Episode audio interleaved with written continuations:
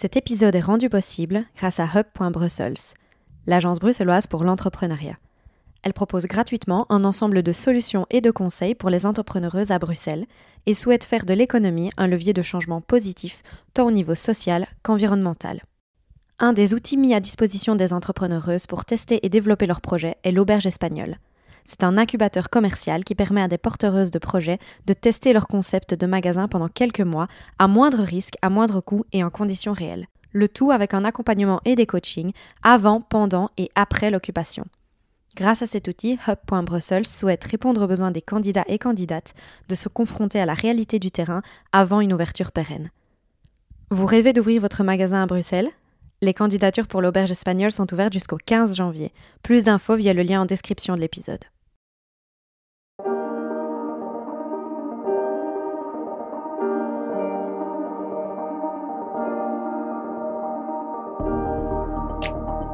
Parler du vivant pour sauver ce qu'il en reste, c'est l'ambition de notre génération. Dans ce podcast, je donne la parole aux acteurs du changement, ceux qui croient et agissent en faveur d'une transition écologique et sociale, ceux qui brisent les codes et créent la société de demain. Je m'appelle Laurie, je suis l'hôte d'Epicéa et j'espère que ces conversations révéleront en vous le chemin du possible. Si le podcast vous plaît, n'hésitez pas à donner une note sur Apple Podcast ou Spotify et à le partager sur les réseaux sociaux ainsi qu'à vos proches. Et maintenant, je laisse place à l'épisode. Bonne écoute Bonjour à tous. Aujourd'hui, j'ai le plaisir d'avoir une conversation avec Camille, la fondatrice de la marque Cyprès, une marque de cosmétiques brute, locale et surtout engagée. Attention, Cyprès s'appelait auparavant Happy Slow. C'était d'ailleurs toujours le cas lors de l'enregistrement de ce podcast.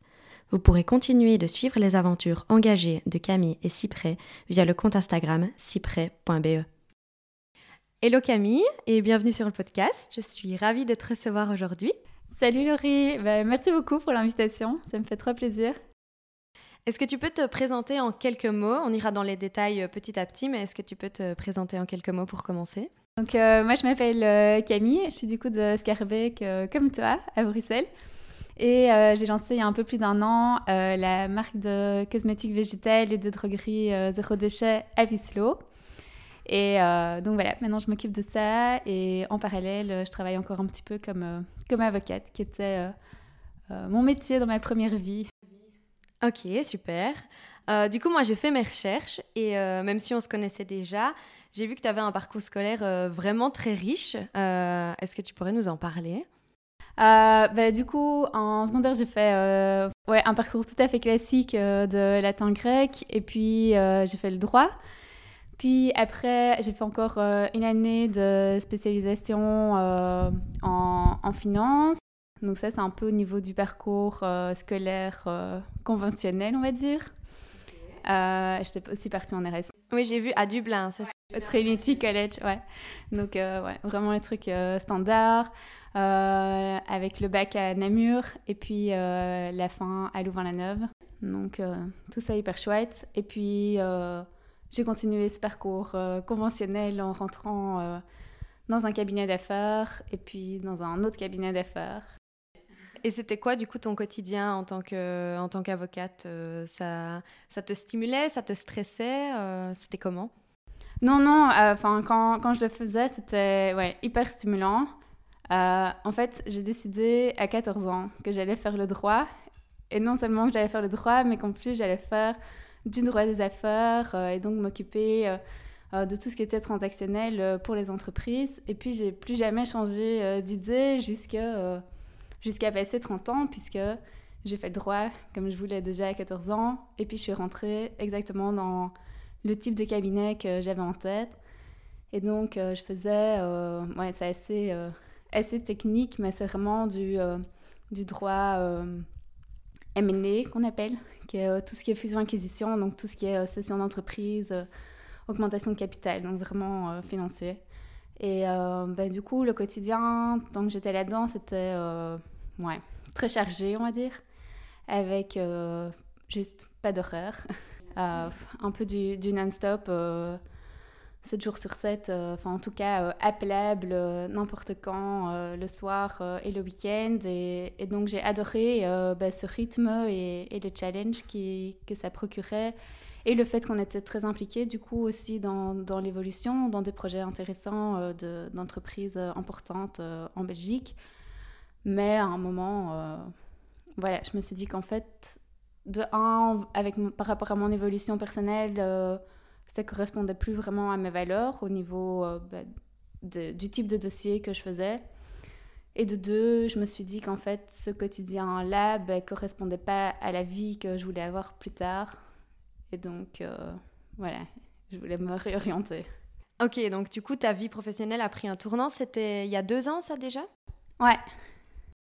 Et euh, du coup, ça s'est passé comment? Tu, as décidé d'arrêter euh, du jour au lendemain? Ça s'est passé en, douceur?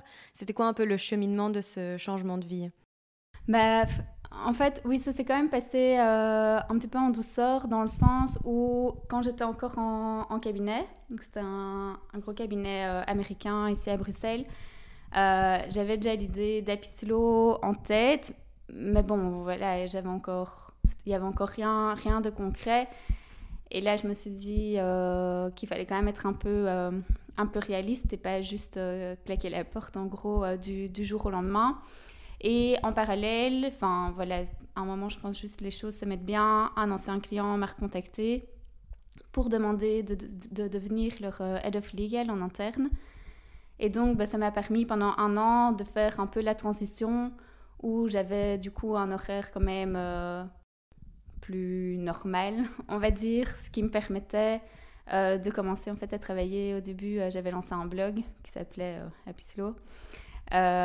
et donc, bah, voilà, à, m'habituer à WordPress, etc. et à découvrir tout ça. Mais j'avais toujours cette idée que je voulais lancer bah, un e-shop avec des matières premières, donc cosmétiques locales et tout. Et en fait, tant que je travaillais dans cette boîte, il n'y a rien à faire. Il y avait quand même toujours beaucoup de boulot. Et à un moment, ça demande beaucoup de temps. Et j'arrivais pas à le lancer. Et, euh, et puis là, un jour, euh, mon père m'a dit Bon, maintenant, euh, il y en a marre de que tu nous parles de ça, mais que genre, ça se concrétise pas. Ah, il t'a un peu mis le coup de pied aux fesses qu'il a fallu. Ouais, et donc là, il m'a dit, je prends euh, une semaine de congé et euh, on va aller faire euh, un tour de France à deux pour voir des producteurs. Mais quel chouette papa. Mais oui.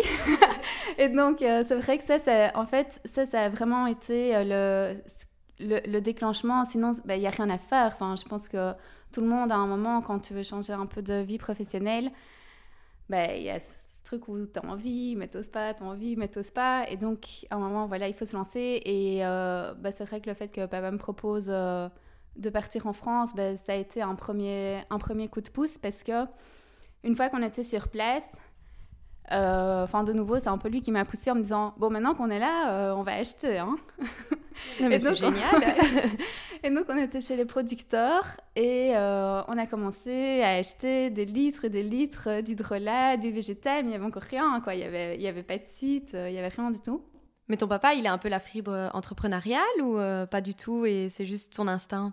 Euh, oui, il est, il est fils de commerçant, on va dire. Mon grand-père avait aussi une société, et donc je pense qu'il a un peu aussi euh, ça dans le sang. Non, donc il sait qu'il faut faire, le, il faut se lancer, quoi. Ouais, il est là. Euh, c'est quelqu'un fort, ouais, de pragmatique, et il faut passer à l'action, quoi. Mais il a tout à fait raison, je pense. Et donc on est revenu après une semaine en Belgique avec la voiture remplie de produits. Et euh, ça, c'était euh, en début octobre 2019. Euh, et puis, ben, j'étais toujours dans cette boîte comme, comme head of legal. Et à un moment, je me suis dit, oui, enfin, en fait, si à un moment, je prends pas une pause pour commencer à créer ce site, etc., ça va jamais aller. Enfin, juste les week-ends et les soirs, je faisais déjà ça tout le temps, mais c'était pas suffisant. Donc, j'ai demandé voilà, j'avais un petit peu plus que 30 ans, pas du tout euh, de projet euh, de bébé, de conjoint, etc. Je suis allée voir le CEO en disant Bon, ben, moi, en fait, euh, mon bébé du moment, ça va être de lancer Apislo. Et donc, j'aimerais bien prendre trois mois comme un congé de maternité pour lancer mon projet. Sachant qu'il savait depuis le début que j'avais ce projet en tête. Et en fait, il m'a dit non, que c'était pas possible, que je parte comme ça trois mois. voilà, non. Et les congés maternité, ça se faisait, j'imagine. C'est tout à fait légal. Donc, c'est vraiment parce que ton projet n'était pas un bébé de chair et d'os que. Oui, je pense. Et puis, à mon avis, dans le fond, ça le dérangeait que j'ai un projet euh, sur le côté. J'étais, je travaillais chez eux comme indépendante, j'étais pas employée. Enfin, alors, du, coup, en fait, c'était simple que je parte trois mois. Juste, ils arrêtaient de me payer trois mois. Mais bon, voilà. Enfin, bref. Et euh, bah, du coup, je lui ai dit, euh, ben, alors je pars. ah oui, comme ça, sur un coup de tête. Bah, tant pis, alors. Euh, enfin, mais alors je m'étais dit vraiment en tête, j'arrête trois mois et puis je recommencerai des missions juridiques parce que euh, il faudra bien, quoi. Et, euh, et donc, bah, fin de l'année 2019, j'ai arrêté chez eux et je me mettais pour Apislo à temps plein au 1er janvier 2020. Et donc voilà, je pense que le, passage à OK, je me lance, c'est un peu euh, oui, l'accumulation de plusieurs événements euh, qui, qui vont faire un peu euh, bouger les culs pour, pour me lancer. Quoi. Mais c'est super inspirant en tout cas. Et donc du coup, tu continues quand même d'avoir des missions juridiques de temps en temps. C'est le même travail qu'avant, mais, mais à ton compte en tant qu'indépendante ou c'est un travail un peu différent que ce que tu faisais dans l'entreprise avant? Euh, oui, non, je continue du coup, disons la même matière qu'avant, tout ce qui est session d'entreprise, etc. Mais du coup, pour des plus petites sociétés, euh, plutôt de PME, euh, start-up belges. Ok, donc tu, tu, côtoies des startups un peu, un peu comme la tienne en fait finalement. Ouais, du coup qui sont un peu plus loin quand même, mais qui ont besoin d'investisseurs qui rentrent, qui font un prêt convertible, qui rentrent dans leur capital, etc. Donc en soi, c'est chouette aussi parce que ça permet de découvrir d'autres projets. Bah oui, et j'imagine que ça peut te servir par la suite pour Apislo également, quand, euh, quand tu auras besoin en fait euh, d'avoir un cadre euh, légal un peu plus poussé. c'est très, très intéressant. Et du coup, sur Apislo, tu vends essentiellement des produits bruts de cosmétiques naturels et aussi d'entretien. Et en fait, est-ce que tu as eu un déclic quant à la fabrication des cosmétiques et des produits d'entretien? Enfin, pourquoi avoir choisi cette voie-là en fait? Pourquoi avoir développé un, e-shop de, ce type de produits Ouais, bah, en fait, l'idée est simplement venue, euh, bah, je pense, comme, euh, comme beaucoup de startups, euh, de, la de la constatation euh, d'un manque, en fait, d'après moi, qu'il y avait sur le marché jusqu'à ce moment-là. Parce que, bah, voilà, depuis, depuis plusieurs années, en fait, je m'étais tournée vers plus une consommation à la base alimentaire, plus zéro déchet, d'achat de produits en vrac. Euh, puis j'ai commencé avec les produits euh, d'entretien. Mais alors là, ma première constatation était que souvent, bah, il y avait des e-shops où euh, on trouvait du bicarbonate de soude, etc., qui vendaient les matières premières. À côté de ça, il y avait plein de blogs avec des, des recettes de lessive, par exemple. Mais que c'était rare, en fait, de un, de trouver au même endroit tant les matières premières que les recettes pour fabriquer ces produits d'entretien. Et que de deux, ben, euh, enfin, franchement, c'est parce qu'en fait, j'aimais bien chipoter et que j'étais motivée euh, par tout ça, que c'était un peu devenu un hobby. Mais sinon, je trouvais que c'était pas toujours facile de passer euh, aux produits d'entretien maison parce que souvent, il fallait tester plusieurs recettes avant de voir laquelle fonctionnait. on trouvait un peu des informations qui disaient le tout et son contraire en fonction des blogs. Et donc, je trouve que c'était pas facile de s'y retrouver. Euh, et donc, ça pouvait être assez démotivant, en fait, pour certaines personnes qui voulaient se lancer. Ben, je pense que, voilà, si on est de bonne volonté, mais qu'on n'a pas non plus que ça à faire, ben, on teste une recette, deux, ça marche pas, et on laisse tomber, quoi. et, et donc, ben, là, l'idée pour les produits ménagers, c'est que je me suis dit, en fait, ce serait tellement plus simple si on avait un endroit où il y a une recette testée et approuvée, où on est sûr que ça fonctionne et où on peut faire confiance au site. Et les ingrédients, tac, tac, tac, on commande tout au même endroit. On ne doit pas commencer à aller ou à commander sur euh, deux, trois sites différents parce que l'un a tel produit, l'autre a tel autre produit spécifique. Et donc, euh, voilà, ça c'était le projet de base. C'était euh, des recettes simples, avec peu d'ingrédients, testées et approuvées, et tous les ingrédients disponibles sur le site. Et, euh, et puis, bah, en plus de ça, je m'étais, après les produits ménagers, qui était mon premier step, euh, tournée vers la cosmétique euh, do-it-yourself euh, maison. Et bah, là aussi, je pense que comme bah, plein de gens qui se tournent vers la cosmétique do-it-yourself, au début, on, on, veut tester plein de recettes et on se retrouve à acheter 56 000 produits différents, huiles, etc qu'on utilise en fait une fois dans une recette. Et euh, puis ben, au fur et à mesure de mes recherches, je me suis aussi rendu compte ben, que oui, évidemment, c'était mieux de faire ses cosmétiques soi-même parce que euh, on était plus sûr de, de la composition, c'est des compositions plus simples que de la cosmétique conventionnelle, mais que il commençait quand même à avoir euh, certains mouvements qui ben, euh, mettait en garde, on va dire, sur le fait que, ben, voilà, dès qu'il y avait euh, toute une série de blogueuses qui mettaient hyper en avant, par exemple, l'huile de coco ou l'huile d'avocat qui était hyper à la mode euh, à un moment, on en parle un tout petit peu moins, enfin, on commence un peu à élever les consciences à cet égard-là maintenant, mais ça reste encore des huiles qu'on utilise énormément dans la cosmétique do-it-yourself. Mais en fait, ces produits viennent de l'autre bout du monde et ont quand même un impact carbone vraiment important. Euh, et, en fait, au fur et à mesure de, mes recherches, je me suis rendu compte qu'il y avait énormément déjà d'huiles, euh, ben, notamment végétales, huiles essentielles et hydrolat, qu'on euh, pouvait trouver tout simplement en Belgique et en France.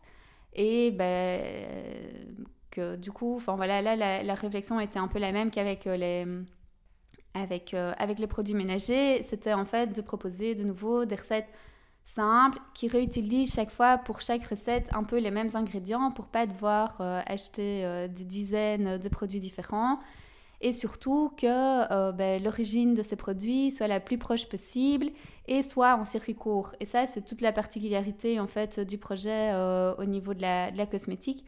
C'est que toutes les matières premières sont sourcées directement auprès des agriculteurs en France et en Belgique. Donc il n'y a pas, euh, a pas d'intermédiaire, euh, il n'y a pas de distributeurs ou de fournisseurs qui prennent déjà eux-mêmes leur marge. Et, euh, et, on peut être sûr du coup de, de l'origine et de la qualité des produits. Oui, et de la rémunération plus juste. Et donc, ben, ça, ça, permet évidemment de ne pas du tout devoir faire pression sur les agriculteurs pour baisser leur prix, vu qu'il n'y a personne d'autre entre eux et moi qui doit prendre en, en plus 30% de marge. quoi. Ouais, du, du, coup, si j'ai bien compris, les producteurs, en fait, ils font un peu partie de la famille Apislo. Mhm. Et euh, est-ce que tu peux nous parler d'eux? Tu, tu, les vois souvent? Comment est-ce que tu les as rencontrés? Comment est-ce que ça se passe euh, avec les producteurs?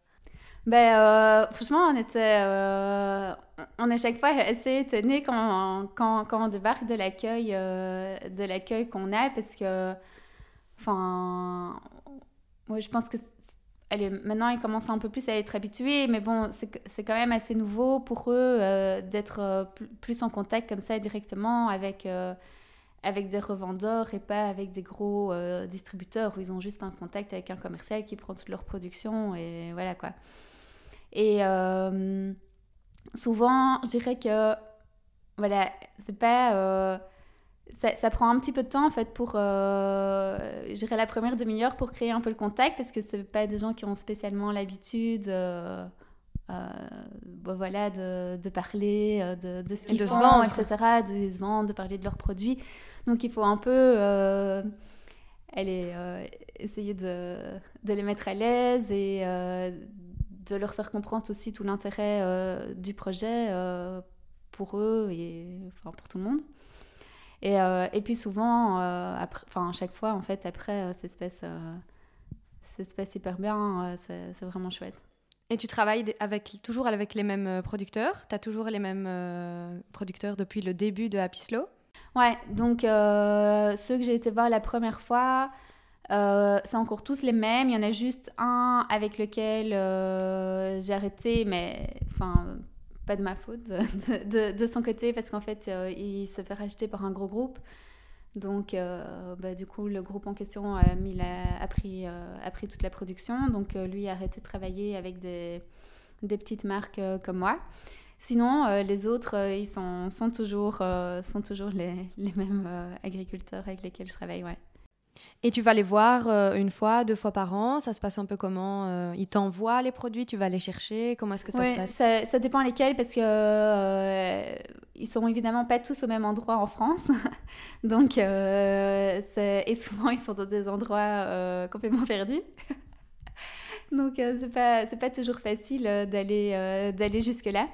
mais l'idée, oui, oui, est que je continue d'aller les voir parce que je pense que c'est vraiment la, base euh, du projet et, euh, et, ce qui permettra au projet euh, ben de, durer, c'est d'avoir cette bonne relation avec, avec les producteurs et productrices parce que ben, je pense que la, demande va être de plus en plus importante aussi, aussi sur eux. Il y en a, enfin là, du coup, en, en, même pas deux ans, il y en a un notamment qui m'a écrit ici il y a quelques semaines pour me dire euh, il faut que tu nous dises maintenant euh, ce dont tu as besoin euh, pour, pour l'année 2021, sachant que donc on suit les saisons où souvent les, distillations et les, les, pressions de l'huile se font en, automne parce que les récoltes se font bah, pendant l'été souvent.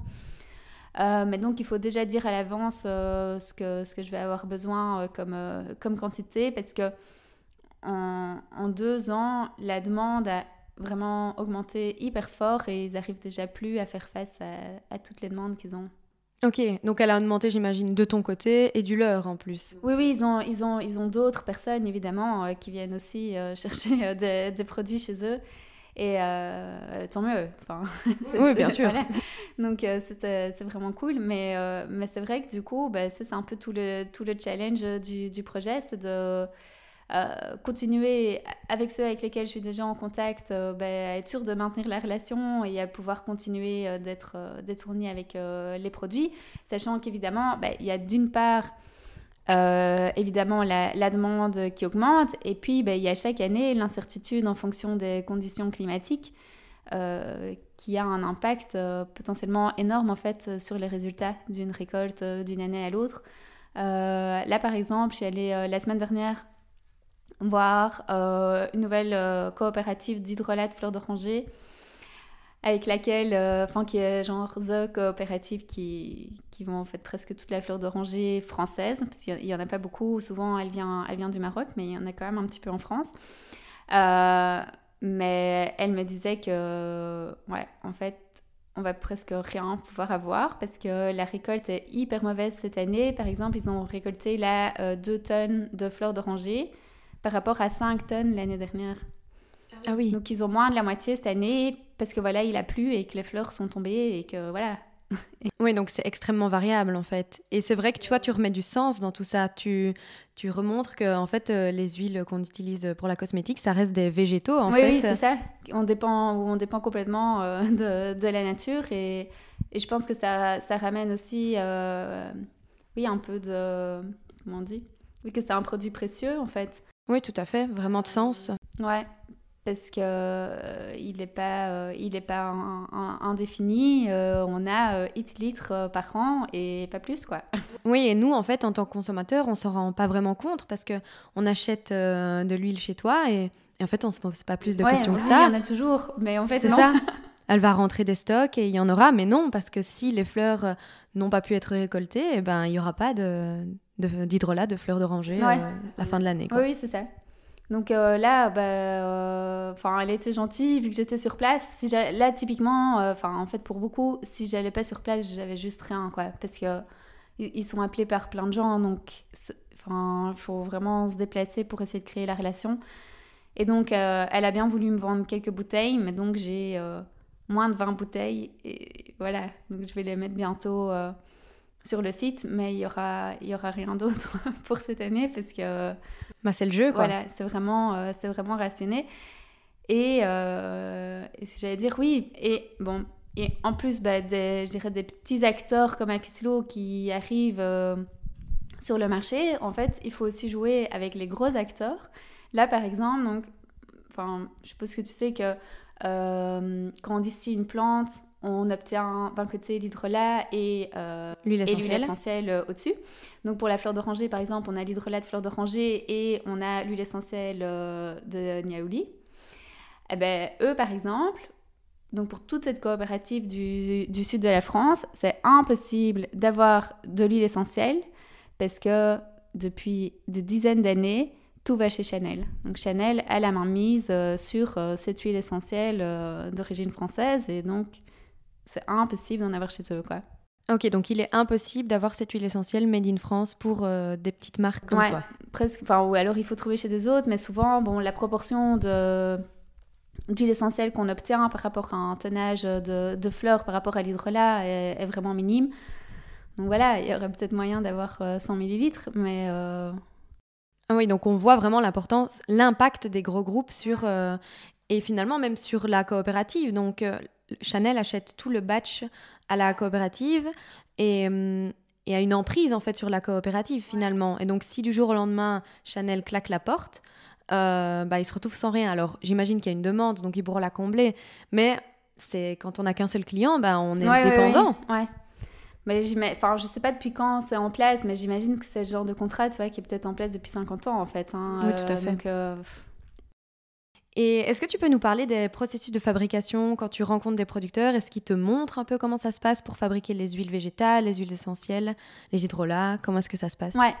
Euh, enfin, donc, c'est deux euh, process assez différents. Pour d'un côté, les hydrolats, huiles essentielles, et d'un autre côté, les, les, huiles végétales parce que tout ce qui est hydrolat et euh, huile essentielle, donc là, ça se fait à partir euh, ben, des fleurs euh, ou des plantes, donc comme la lavande ou aussi le, romarin, le laurier, la camomille. Donc là, en fait, c'est vraiment un gros coup. généralement en fin de l'été, en mode ils récoltent, quand les plantes sont coupées, ça arrive dans, enfin, en fait, c'est dans un grand bac comme ça, où euh, on met euh, toutes les plantes dans lesquelles euh, on amène de, la vapeur d'eau pour faire tout le processus de distillation. Et donc là, la distillation qui va donner d'un côté l'hydrolat et de l'autre côté l'huile essentielle, ça se fait vraiment au moment des récoltes, au fur et à mesure, ils distillent ce qui est coupé. Et donc là, il y a un gros coup fin de l'été, début de l'automne. Pour les huiles végétales, Généralement, ils procèdent euh, différemment, vu que là, on va presser à froid euh, des graines, euh, par exemple des graines de bourrache. Là, ils vont avoir leur récolte aussi pendant l'été ou fin de l'été, mais alors ils vont garder les graines sèches dans, dans l'exploitation. Et puis, au fur et à mesure de l'année, en fonction des demandes, eux, ils ont leur, leur presse à huile sur place. Enfin, en tout cas, moi, les, les producteurs avec lesquels je travaille, ils ont chaque fois tout le matériel sur place pour justement pouvoir garantir toute la traçabilité du process. Ils font soit de la distillation, soit de la pression des huiles sur l'exploitation. Et donc, ben, au fur et à mesure de l'année, pour les huiles végétales, ils vont euh, presser euh, quelques dizaines d'huiles, euh, dizaines de litres d'huile. donc voilà, là, ça se fait plutôt au fur et à mesure pour avoir en fait des huiles fraîches. Ok, et presser, première pression à ouais, froid. première pression à froid. Ouais, ouais, c'est ça. Donc avec une huile, et pourquoi, pourquoi c'est important la, première pression euh, à froid? Euh, C'est parce que du coup l'huile n'est pas euh, chauffée, elle est vraiment, on va presser mécaniquement les graines et ça permet de garder toutes les propriétés de l'huile on a des rendements un petit peu moins importants. C'est pour ça que euh, ben, dans euh, l'industrie euh, conventionnelle, les huiles sont pressées à chaud, parce que ça permet d'avoir des rendements meilleurs. Mais du coup, les propriétés des huiles sont complètement dégradées. Et du coup, ben, on n'en utilise plus et au final... Oui, ça, en tout cas, ça, ça porte moins de, de, de vitamines, d'oméga à la peau, quoi. Donc ça a moins d'intérêt. Tout à fait. C'est toujours pareil, de toute façon. Voilà. La rentabilité. On a toujours pour son argent. Exactement. Euh, et du coup, ça c'est très bien. Donc, c'est comment ils fonctionnent les producteurs. Toi, tu récupères les produits. Et qu'est-ce qui se passe ensuite? Tu les conditionnes toi-même. Et niveau packaging, qu'est-ce que tu as choisi? Ouais, donc, euh, ouais, donc les produits arrivent en, en vrac euh, chez moi ou bien je, vais, je vais les chercher directement chez eux. Et, euh, et, là, du coup, dans, dans l'atelier, je les conditionne euh, bah, pour le moment euh, tout moi-même, avec mes petites mains. Et tu es toute seule? Ouais, pour le moment, je suis toute seule. Waouh et, et, donc, tout est conditionné dans des flacons en verre. ambrées qui permettent de, de, protéger du coup que ce soit les huiles végétales, essentielles ou hydrolats bah, de la lumière et donc d'aider à la conservation. Ok, super. Et, et, du coup, est-ce qu'ils sont re-remplissables? Est-ce qu'on peut te les rendre, les packaging? Comment ça se passe Ou est-ce que juste on, on, les dépose à la bulle? Alors, pour le moment, bah, c'est un peu dommage de les déposer juste à la bulle parce que c'est quand même des beaux flacons. Tout à fait, j'en ai chez moi. Euh, donc euh, l'idée, ce serait plutôt euh, de les réutiliser pour, pour faire d'autres petits mélanges de cosmétiques ou mettre d'autres choses dedans, comme petits vases ou quoi. Pour le moment, ils sont pas remplissables et ils sont pas consignés. consignés. Consignés. Tout à fait. Euh, tout simplement pour des raisons euh, logistiques euh, pratiques, parce que j'ai pas encore pu m'organiser pour mettre tout ça en place, parce que ça implique aussi des investissements pour acheter une machine pour bien, pour bien les nettoyer, continuer d'être bah, aux normes pour qu'ils soient bien propres. Quoi. Donc voilà, ça c'est pas encore possible, mais, mais voilà, c'est évidemment sur, sur la to-do des projets pour un jour. Bah, c'est une constante évolution, hein, les petites marques euh, durables comme la tienne. Hein, et c'est déjà très bien euh, comme ça, en fait. Euh, mais du coup, je remarque quotidiennement que tu es très active sur les réseaux sociaux. Tu parles d'écologie de manière générale, de mode de vie slow. Et, et pourquoi est-ce que c'est important, en fait, pour toi d'inclure Happy vraiment dans un mode de vie et juste pas faire le focus uniquement sur tes produits? Bah, Tout simplement, en fait, parce que Enfin, le, projet fait partie pour moi euh, d'une démarche euh, beaucoup plus globale de consommation plus responsable. Et donc, euh, bah, sur les réseaux sociaux, j'ai pas envie de juste parler de, de mes produits ou de cosmétiques, mais plutôt de façon plus générale de, voilà, de consommation plus responsable, d'écologie, en espérant bah, que du coup, soit euh, ça puisse influencer des gens qui suivraient Slow et qui parfois sont pas encore tout à fait conscientisés euh, à toutes ces choses-là, ou ben, que des gens qui le soient euh, se retrouvent dans, dans, les mêmes valeurs qui sont en fait les valeurs de la marque. Ouais, bah moi c'est carrément ce que j'appelle une marque engagée en fait. Mais est-ce que tu te reconnais là-dedans? Est-ce que tu te considères fondatrice d'une marque engagée? Enfin, c'est quoi pour toi une marque engagée? Ben oui, j'espère. pour moi oui en tout cas. Euh, mais oui, c'est vrai. Enfin, c'est vraiment l'idée, euh, c'est d'avoir euh, de, de, de, proposer, euh, pas vraiment une marque, mais en fait un projet qui qui aide en fait tout à chacun qui veut avoir une consommation plus plus responsable à juste trouver en fait une solution parfois à certains besoins qu'on peut avoir, mais où on sait juste pas toujours vers quoi se tourner.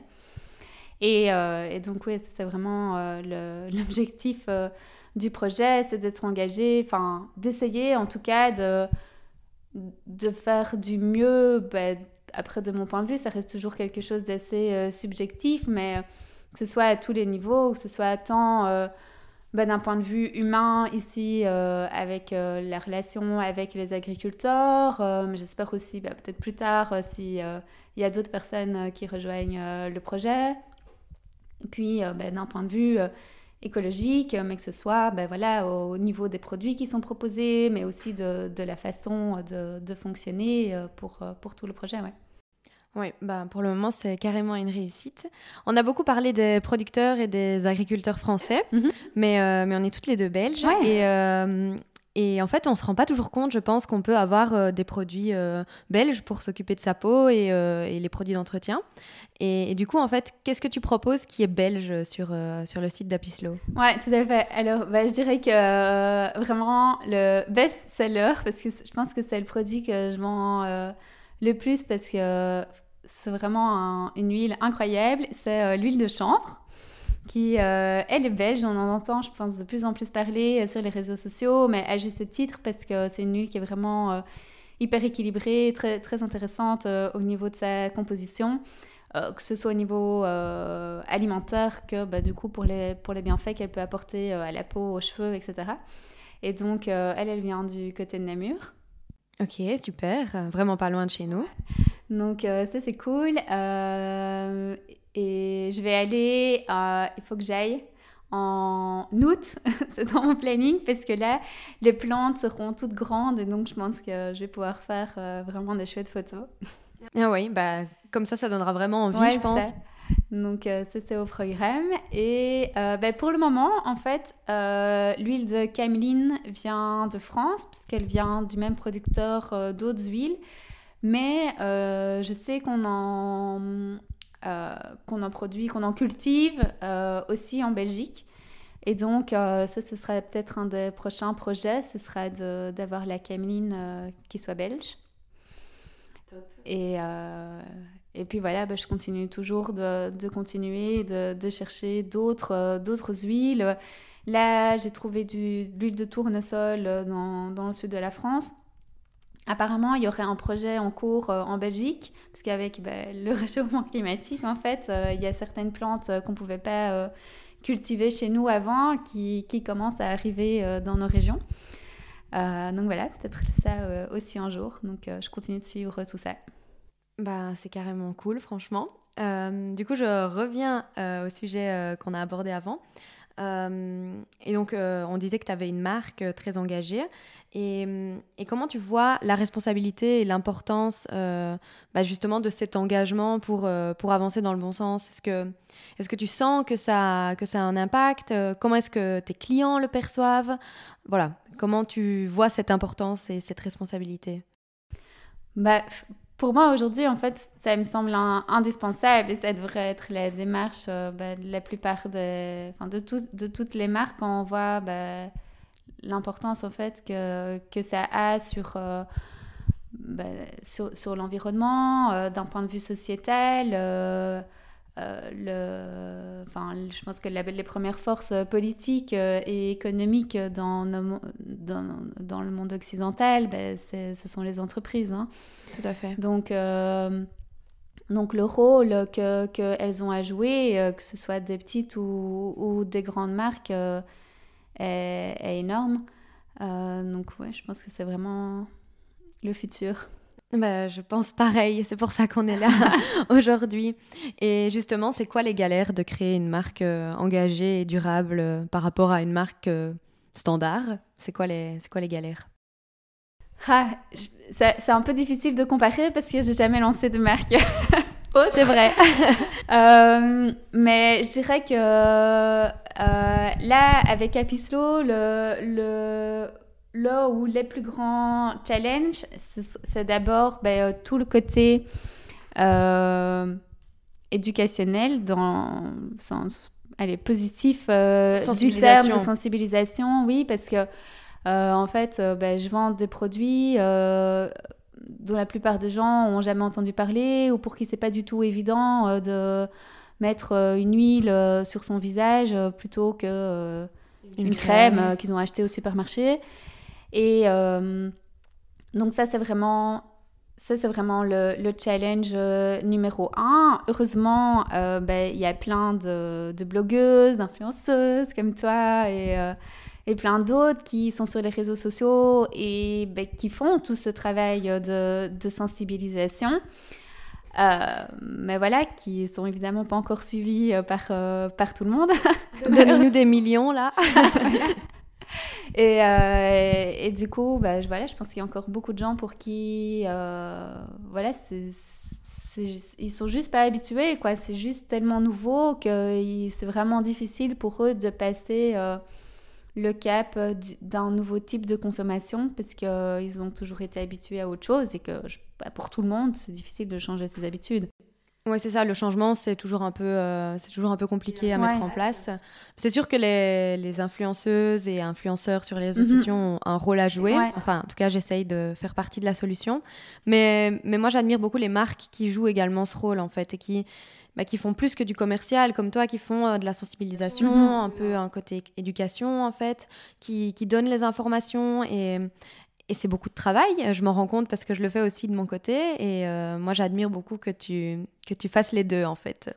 Ouais, top. Bah oui, Enfin, en fait, moi, c'est ce que j'adore aussi dans Slow, c'est la création de contenu. Donc, euh, pour moi, c'est vraiment un des trucs hyper positifs euh, enfin, et que j'adore faire.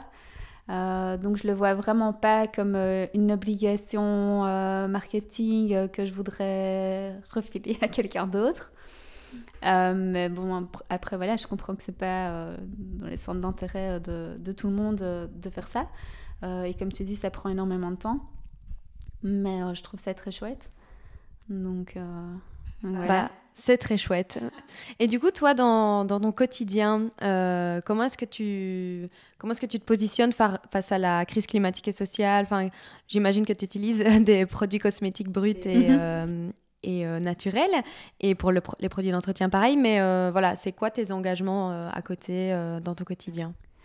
Je dirais que c'est ouais, vraiment des habitudes. En fait, je me, je me rends compte maintenant, enfin maintenant que ça fait quelques années qu'il y a, y a plein de choses qui sont rentrées dans mon quotidien, que euh, de un, c'est pas toujours facile de les expliquer à des personnes qui n'ont pas encore mis ça dans leur quotidien, et en fait qu'il y a toute une série de choses où je me rends pas compte que en fait je l'ai fait, parce que c'est tellement euh, rentré dans mes habitudes du, du quotidien que je me rends plus compte que que en fait c'est pas ce que tout le monde fait.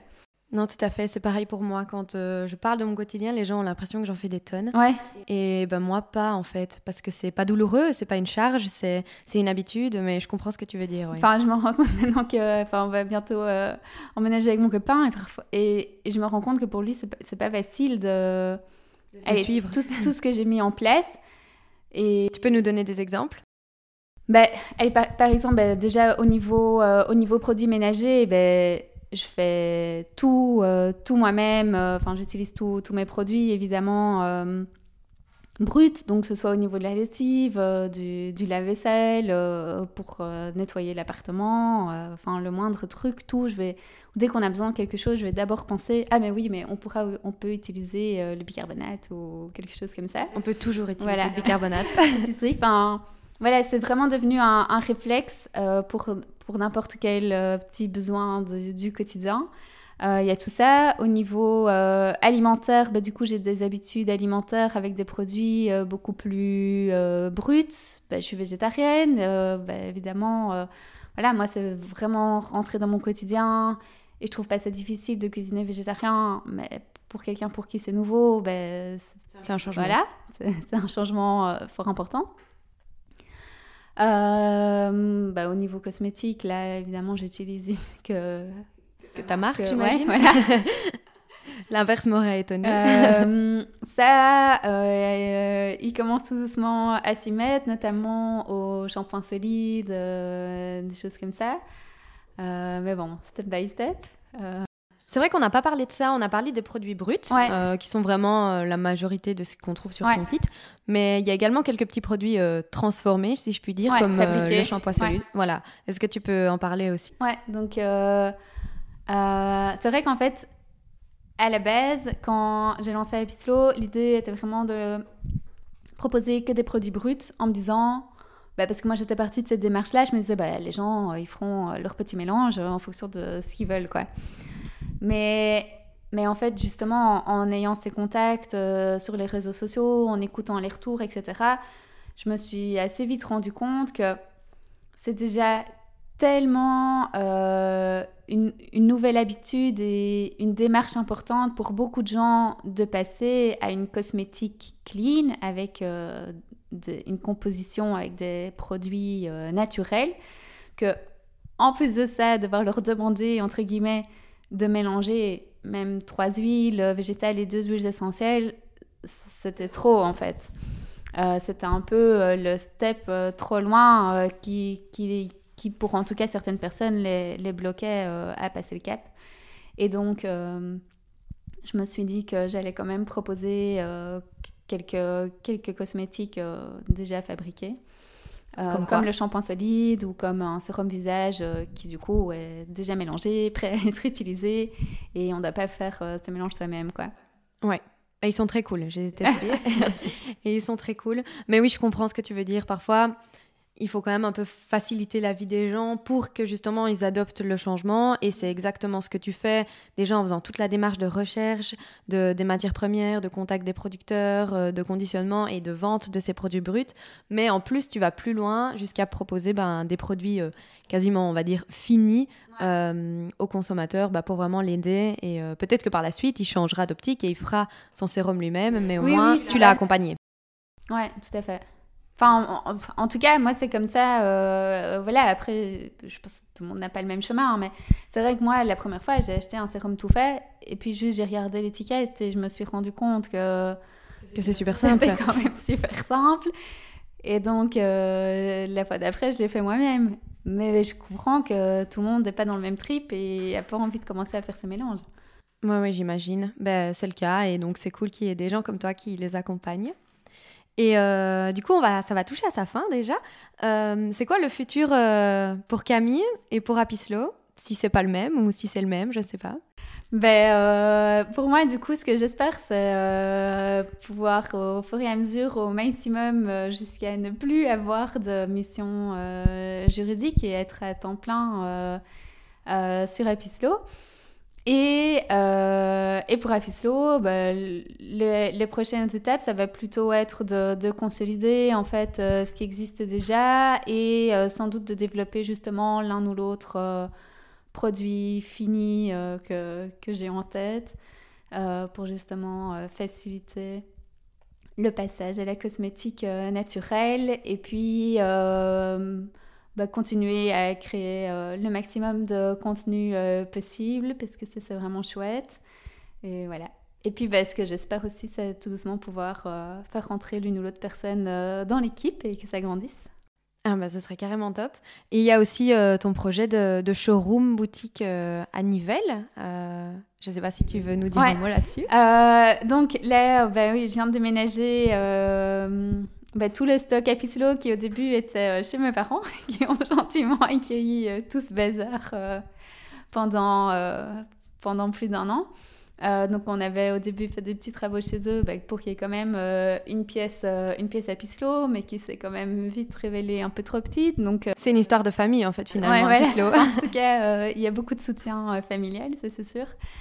et donc voilà, je me suis dit que maintenant il était quand même temps euh, d'avoir un espace un peu plus grand. Donc il y a vraiment un endroit euh, juste de stockage, un endroit euh, dédié à la préparation des commandes et un endroit qui est vraiment l'atelier de, fabrication, le labo. donc top. Et c'est aussi boutique ou c'est le but d'en devenir également une? Non, c'est pas pour le moment en tout cas, c'est pas l'idée d'avoir une boutique qui serait ouverte non-stop. Euh, mais ce que j'aimerais bien organiser dès que ce sera possible avec le Covid et co, euh, c'est plutôt des événements euh, sur place où les gens pourront venir voir bah déjà du coup à quoi ça ressemble, le, le, labo, pouvoir tester les produits, éventuellement faire des petits ateliers, enfin voilà, pouvoir quand même créer plus de contacts bah, c'est vrai qu'il y a un côté olfactif également dans, dans les huiles. Je pense à l'huile de, de, mirabelle ou de noisette qui sentent, mais divinement bon, euh, qui sentent la pâtisserie et la pâte à tartiner. Et c'est vrai du coup bah, qu'avoir un, un pop-up de mhm. temps en temps, euh, ça, ça pourrait ben, stimuler mhm. le, le, sens olfactif des gens et, leur donner envie. Ouais, à fond. Et, et puis, il n'y a rien à faire, c'est aussi hyper personnel. Euh, ben, justement, tout ce, qui est, tout ce qui est odeur, tout ce qui est touché, etc. Et donc, euh, bah là, pour le moment, vu que je suis juste en e-commerce, euh, je pense que c'est quand même un, frein euh, pour une série de personnes qui, qui, voudraient tester. Et c'est vrai que quand j'écoute les retours des, des, gens, je suis parfois étonnée, en fait, des avis complètement différents d'une personne à l'autre, parce que ouais, c'est vraiment personnel, quoi. Oui, c'est ça. Et puis, les gens sont pas habitués aussi tout de suite aux produits bruts que tu mhm. proposes. Donc si on a toujours eu l'habitude de mettre une crème et que maintenant, mais on a besoin de plus de nutrition, donc on va mettre une huile, c'est pas c'est pas la, même sensorialité et euh, ils sont souvent, j'imagine, étonnés par ça aussi. Et ça fait partie de l'éducation et de la conscientisation que, que tu fais, j'imagine. Bah, avec les huiles, en fait, euh, enfin, ce qui est cool, c'est que les gens sont généralement euh, positivement étonnés, mais justement, du coup, je pense que c'est un frein à passer, c'est que souvent ils pensent que ça va être tout gras Et après, ils me disent euh, Bon, j'ai quand même acheté, et en fait, euh, j'ai pas du tout la peau grasse. Je vais Non Bah non, c'est ça, clair, ça rentre ça dans la peau, quoi. Mais, euh, mais donc, en fait, je crois que voilà, s'ils pouvaient tester sur leur visage à un moment, ils s'en rendraient compte. Mais... Ouais, mais c'est vraiment ça, c'est le, le, step de faire le, de passer au changement qui, qui est effrayant et en fait finalement ben, il n'y avait pas de y avait pas de raison de stresser. Oui, oui c'est ça. Ça se passe bien. Puis on peut toujours faire quelque chose avec une huile. Donc au pire, si on n'aime pas pour son visage, on met sur ses pointes de cheveux ou on met sur ses jambes. Euh, ou même euh, dans toujours, sa salade. Euh, oui, j'imagine. Ça, ça reste une huile première pression à froid. l'huile de noisette, si elle vous convient pas sur le visage, vous pouvez la mettre dans votre salade si vous voulez a priori. Et c'est ça là aussi que je, je vois souvent qui, qui stresse un peu les gens, c'est on a tellement appris aux gens à mettre les choses dans des cases, c'est que ce qui se passe dans la cuisine se passe dans la cuisine, ce qui se passe dans la salle de bain se passe dans la salle de bain. Et au final, bah, pourquoi mettre ces cloisons et ces barrières alors qu'on peut utiliser les mêmes produits? Et toi, tu vends un produit, des produits très qualitatifs qui s'utilisent sur la peau parce que c'est ton idée, c'est ton projet, mais, mais en fait, finalement, c'est tellement qualitatif que ça en devient comestible. Oui, oui, oui, tout à fait. Oui, oui, c'est vraiment l'idée, en fait. C'est que c'est que si, si, on peut les manger, en fait, c'est qu'ils sont bons pour la peau. bah oui, tout à euh, fait. Bah, c'est très cool. Ben, euh, merci beaucoup Camille, c'était euh, super inspirant. Merci pour l'accueil. Avec plaisir et à bientôt. Salut J'espère que cet épisode vous a plu. Si c'est le cas, n'oubliez pas de vous abonner au podcast. Si vous voulez réagir à nos propos, la section commentaires est faite pour cela. Ou alors, vous pouvez me retrouver sur Instagram sous le pseudo at goodmorninglow. On se retrouve dans deux semaines pour un prochain épisode d'Épicéa et d'ici là, prenez soin de vous.